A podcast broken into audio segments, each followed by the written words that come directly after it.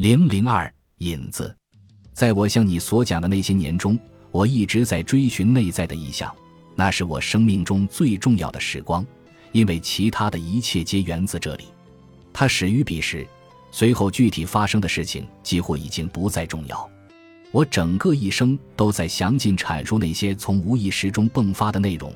它们就像一条神秘的溪流朝我奔涌而来，几乎将我摧毁。这些内容完全超出我一生所能理解的范围，